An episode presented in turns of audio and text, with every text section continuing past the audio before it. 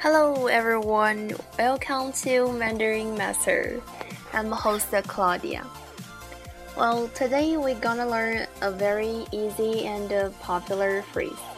拿手,拿手. Well, the Chinese pinyin for this phrase is 呢啊拿 is second tone and 是偶手 is third tone. Well, 拿手的意思就是熟练。拿手 means adapt or to see be good at. Well, let me separate this word into two characters.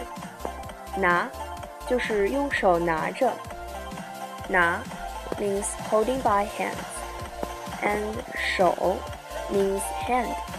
所以这个词的意思就是用手拿着。Um, this phrase means holding by hands. 嗯，拿手，我们中国人讲呢，就是用手拿得到，就证明很熟练。Well, 拿手 is an adjective, and our native speaker you usually say 很拿手。Um, let me give you a sentence for 什么什么人做什么什么事儿很拿手。Well, that means somebody do something 很拿手。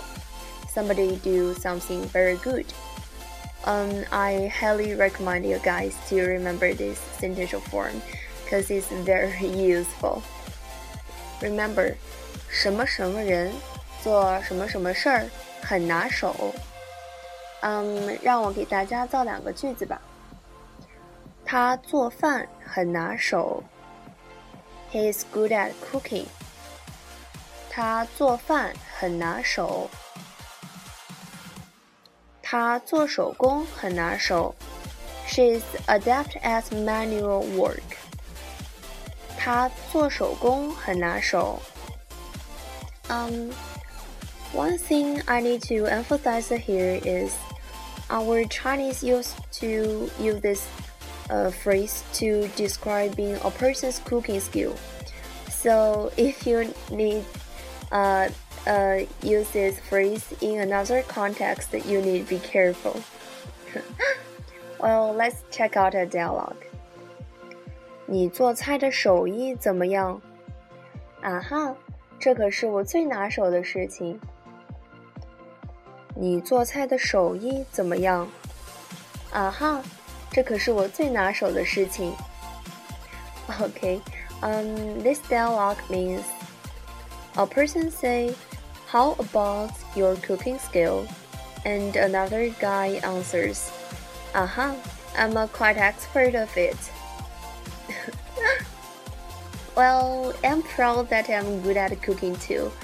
Um, I'd like to make sushi with my friends on weekend, cause it could bring me pleasure and I could enjoy the leisure time, and of course make more friends. Um, 如果你能把一件事儿做得很拿手的话，相信你会因此交到更多的朋友。那你有什么拿手的事情吗？你可以回答在留言板上，或者给我写一封 email。Well, thank you for listening to this podcast. If you have any question or suggestion, please send me an email, and I'd like to see your feedback. See you next time.